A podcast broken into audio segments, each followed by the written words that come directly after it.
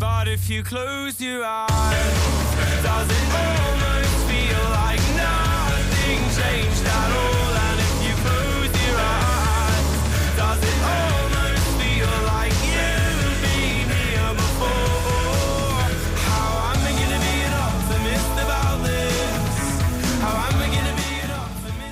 Lo dicho, hoy tenemos propina en Supercanasta y vamos a emplear eh, nuestros últimos minutos para hablar del nuevo libro de Sergio Vegas que ha lanzado hace muy poquitos días con motivo del 40 aniversario de la ACB, 40 entrevistas con los eh, grandes mitos, las grandes leyendas de la liga en una obra titulada Hablemos de básquet. Voy a saludar otra vez a Sergio Vegas. Muy buenas tardes ya, Sergio. ¿Qué tal estamos? Esto sí que es raro, ¿eh? Porque una cosa es Sí, sí. eh, una cosa opinar y otra que te pregunten. Ya, esto se me hace más. Ahora tú pasas, pasas a ser el protagonista, el foco de la noticia, ¿verdad? Efectivamente, efectivamente. Se me hace raro todavía, pero bueno. Bueno, lo primero, eh, cuéntanos, Sergio, a modo de introducción, los aspectos básicos de, de este libro, que es un muy bonito proyecto, que yo también lo tengo y dedicado aquí entre mis manos. Y, y bueno, pues eh, los que sabemos de esto, eh, lo costoso que, hace, que es hacer entrevistas, de transcribir, de luego plasmar, de quedarse con, con eh, lo más importante, sabemos que esto, esto cuesta mucho tiempo hacer. Sí, es un proyecto que llevo desde marzo, desde el 2022, porque este año 23-24 la Liga CB cumple 40 años, ¿no? que fue aquí 83-84, y que, bueno, me apetecía rendirle un tributo. Yo soy muy de nostalgia y de libros un poco en este estilo. Memoria Vasconista, que fue el primero que escribí con Rubén Gazapo, fue un poco así. Eh, y la idea era más o menos la, la misma. Tuve la oportunidad de contactar con La Esfera de los Libros, que es una editorial muy, muy importante. Eh, les propuse el escenario, les gustó mucho, la ACB también apoyó en todo, ¿no? Es un libro en el que la ACB pues, me, me ha echado un cable para, bueno, pues para saber que estaba ahí el proyecto, ¿no? Y que les hacía mucha ilusión que alguien hablara de, este, de esta liga, ¿no? De esta manera. Y aquí estamos, ¿no? Después de, de ese año y medio, con esos 40 nombres que son importantes para la competición, para mí muchos de ellos son inolvidables, y bueno, pues habiendo disfrutado pues, de 40 oportunidades de conocer a gente extraordinaria. Claro, es que ni 40 años tiene Sergio Vegas y yo justo, justo, ¿eh? Claro. Por tanto, seguro que hay muchos temas nuevos, cosas que no conocías que, que habrás podido descubrir a, a- a través ¿no? de, de estos 40 protagonistas que, que has entrevistado, eh, de una organización que Sergio nació a comienzos de los años eh, 80 y que desde entonces ha crecido de forma exponencial hasta convertirse, eh, no cabe duda, en la mejor competición al margen de la Euroliga eh, en el viejo continente, ¿no? Sí, sin duda, ¿no? Yo creo que eh, esta competición además le viene muy bien, viene de la mano, ¿no? De esa plata del año 84, ¿no? Que, que yo creo que también marca un poco la evolución del baloncesto. En los 80 en el que el baloncesto y el fútbol se equipararon bastante, los carruseles míticos de la radio, ¿no? También, eh, por eso Manuel Lama también aparece en este, en este prólogo. Y Eduardo Portela, que es el que empieza el libro, ¿no? Y explica un poco lo que era el baloncesto anteriormente y cómo se dio este paso, donde hubo muchas personas más, ¿no? Pero yo creo que Eduardo, que luego fue presidente muchos años, yo creo que nos da una, una visión muy buena, pues de detalles como que se pagaba para que saliera en televisión. A mí me parece fascinante, ¿no? Los cambios a nivel contractual para los jugadores, eh, las mejoras de las competiciones, que, que se buscaba hacer. que las radios incluso pactaban el horario de los partidos para los Efectivamente. Bueno, es que las radios eh, podías sentarte, en- tú imagínate, Richie, sentarte hoy ahí en el banquillo e ir preguntándole cómo iba el partido, ¿no? En los a descansos. en un todo minuto momento. de empezar a hablar con el entrenador. Increíble. O sea, yo creo que lo que se hizo en aquel momento fue eh, potencial, propulsar el baloncesto, apoyado en una generación también de jugadores muy buena, ¿no? Pues eh, Fernando Martín, Epi, estaba por ahí Corbalán, Andrés Jiménez, pero Odi Norris, hay muchos, ¿no? Que me olvidaría, Arcega en Zaragoza. Y esto fue lo que hizo que el baloncesto creciera, creciera tanto. Y yo creo que era un poco la necesidad de organizar el baloncesto español a, a este nivel y donde luego, por ejemplo, pues Vasconia y otros equipos se fueron sumando y fueron muy protagonistas también.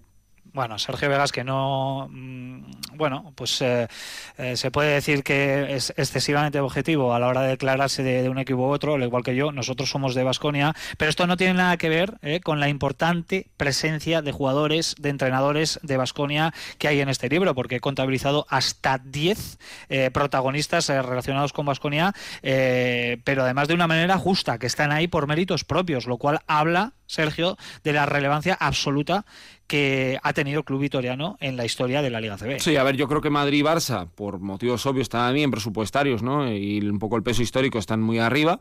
Pero es que Vasconia está con Juventud, con Estudiantes, con yo creo que pocos equipos más, igual Unicaja, ¿no? Tal vez por algunos momentos, pero Vasconia es que ha perdurado mucho más en el tiempo, eh, siendo como el tercer referente, ¿no? De esta, de esta liga. Me costó mucho hacer el listado, eh, te puedes imaginar, porque evidentemente no el listado de los 40 mejores, yo no quería hacer un top 40, pero sí gente que hubiera marcado y cubría todas las realidades de la liga de la liga CB y cuando empecé a hacer el listado es que eh, de manera natural te salen muchos nombres, ¿no? Pues eh, cómo no hablar de Dusko Ivanovic que ahora está tan de moda, eh, de José Anquerejeta, de Luis Escola, de Pablo Lasso, de Marceliño Huertas, que sigue dando, dando mucha guerra en Tenerife, Fernando Sanemeterio, José Manuel Calderón, es que hay tantos, tantos nombres, ¿no? Joe Arlaucas, ¿no? Que en los 90 marcó tanto a la ciudad.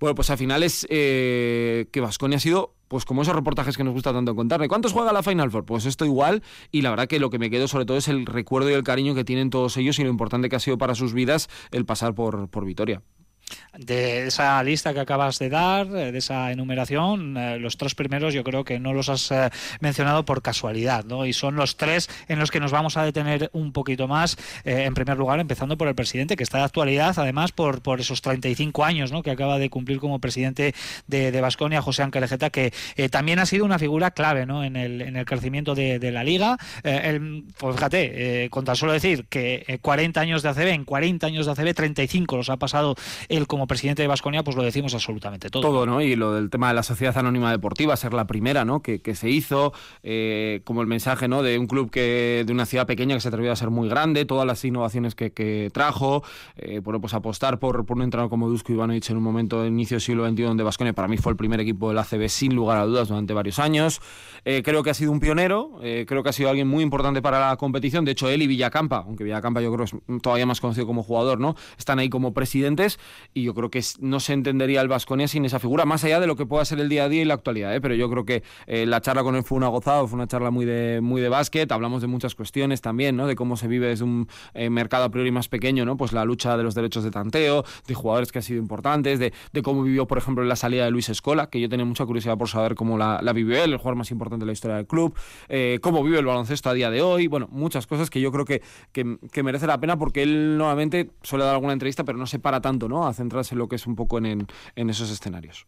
Y otra pieza fundamental que además de esta rabiosa actualidad que también la has mencionado en un par de ocasiones es eh, Dusko Ivanovic, ¿no? que tiene como es lógico su hueco en el libro porque sin duda una de las grandes leyendas vivas de, la Liga CB, no solo ha entrenado a Basconia, también al, Barcelona y va a seguir escribiendo páginas de forma inminente y que además eh, Sergio pues es un personaje difícil de, entrevistar y tú ahí lo tienes en tu libro. Sí, bueno, es la primera vez que podía charlar con él porque de hecho Memoria Vasconista pues por timings fue su salida, ¿no? la del año 2012 eh, de Vitoria por no se, no se pudo dar y ha sido una gozada. Hay mucha gente que, que, ha descubierto una nueva figura de Dusko en esta, en esta entrevista, en la que yo, claro, yo tengo 35 y yo viví la etapa suya primera como entrenador siendo jugador de la cantera del Vasconia. Con lo cual te puedes imaginar también el impacto que él tenía, un poco las categorías inferiores, lo que yo viví como adolescente viendo sus grandes éxitos con el Vasconia. Y yo traté de plasmarle muchas cosas de esas que yo le decía, ¿no? Que a mí me habían marcado, que creía que la ciudad la había marcado. Y yo creo que ahí fue una, fue una de esas charlas que yo no voy a olvidar nunca. De hecho, me está pasando que hay gente que me escribe que cuando escucha esta y alguna otra charla le viene a la mente la voz del entrevistado porque le pega mucho, ¿no? Claro, y con Dusko pasa porque es... Yo he tratado de ser muy justo en hacer cosas... Dusko es una persona que es tajante cuando habla, ¿no? No, no, se, no se enrolla en ese sentido. Lo intentas hacer las pausas igual, porque creo que es muy importante cómo lo cuenta, y yo la verdad que me sentí muy, muy, muy cómodo hablando con él, y bueno, espero poder darle el libro en, en breve, porque me pareció uno de esos eh, personajes a descubrir que, que me encantó, porque mucha gente me había hablado maravillas de él página 61, ¿eh? de las 350, eh, más, sí, más de 350. 356 que tiene, que tiene el libro. Para cerrar rápidamente el eh, círculo de Vasconia, hemos hablado de un presidente importantísimo como es José Alquerejeta, del eh, entrenador más laureado de la historia del club, y si hablamos de jugadores, pues muchos coincidimos en que Luis Escola es el más importante en la eh, historia ¿no? de Vasconia. Sí, además da la cosa que es uno de mis ídolos, ¿no? También de, de adolescencia. Y había hablado varias veces con él y decidí hacer una entrevista un poco distinta y me sorprendió porque me encantó. Es que Luis también cuando habla, tú que has pedido la oportunidad de tratar con él, como que infunde respeto, porque dices, va a decir algo que va a importar de verdad, ¿no? Y yo creo que él habla un poco de esa cuestión de que está un poco cansado de los ISIS, ¿no? Si me hubiera ido antes a la NBA, y si hubiera vuelto al Vasconia, y si hubiera hecho no sé qué. Eh, y habló un poco de ese punto de vista, de esa generación del 80, no solo para Argentina, sino también yo creo para España, ¿no? Con Navarro y compañía, Felipe, que están todos también presentes en el libro, que está muy bien, porque habla también de cómo hay que vivir cada día para poder ser mejor cada día, ¿no? Por no conformarse con lo que fue, por su evolución y cómo estaba viviendo ahora también el proyecto desde, desde Italia, presidiendo Alvarese, eh, de estas sorpresas muy agradables. Que bueno, a mí con Luis eh, ya me tiene ganado y creo que es esas voces ¿no? del deporte que en los próximos 20 años vamos a hablar mucho de él también en contexto Euroliga.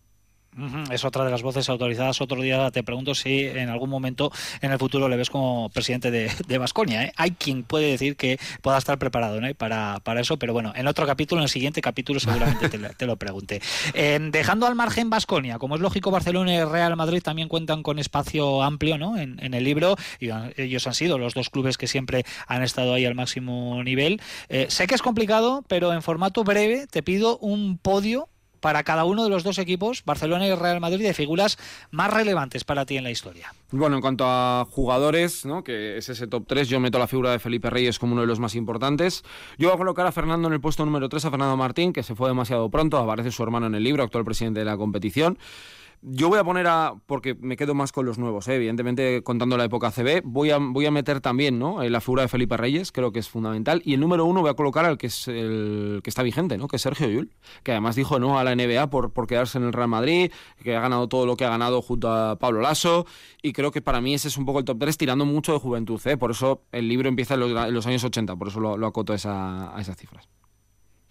Eso en cuanto al Real Madrid, y del Barça. Barcelona. A mí yo del Barça pondría en el número uno a Navarro, que lo tengo muy claro. En el número dos colocaría a Epi, que además creo que es el primer jugador de baloncesto que se hace también un poco estrella, ¿no? un poco tipo Jordan en Estados Unidos, pero aquí en España con muchos anuncios. Seguramente mucha gente recuerde la época de, de Epi así.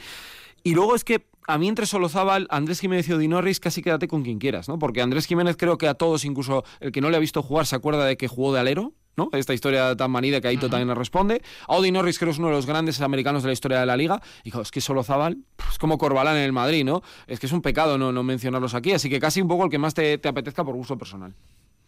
Bueno, pero no todos Barcelona, Real Madrid y Vasconia en este libro porque hay sitio eh, para, otros equipos, ¿no? Porque cuando hablamos, Sergio, de la mejor liga de Europa, insisto, dejando al margen las competiciones eh, europeas, es también porque otros equipos como mm, Juventud, Valencia, Unicaja, Gran Canaria, en ocasiones Manresa, por ejemplo, un buen ramillete de equipos que, elevan el nivel de la competición. Sin duda, ¿no? Eh, Chichi Creus, por ejemplo, aparece representando a Manresa, también Rafa Martínez, que se vincula con Valencia, Tenerife ahora mismo con Huertas, Gran Canaria con Sita Fasabané, que ahora mismo es el presidente. Eh, viajamos a Granada para hablar con Curtis Borchar o, con, eh, por ejemplo, con Anicel Bodrama para hablar del mítico Arferrol o Peras para hablar también del Brogano, aunque también evidentemente hablamos del Vasconia, Arcega y su mítico CAI Zaragoza.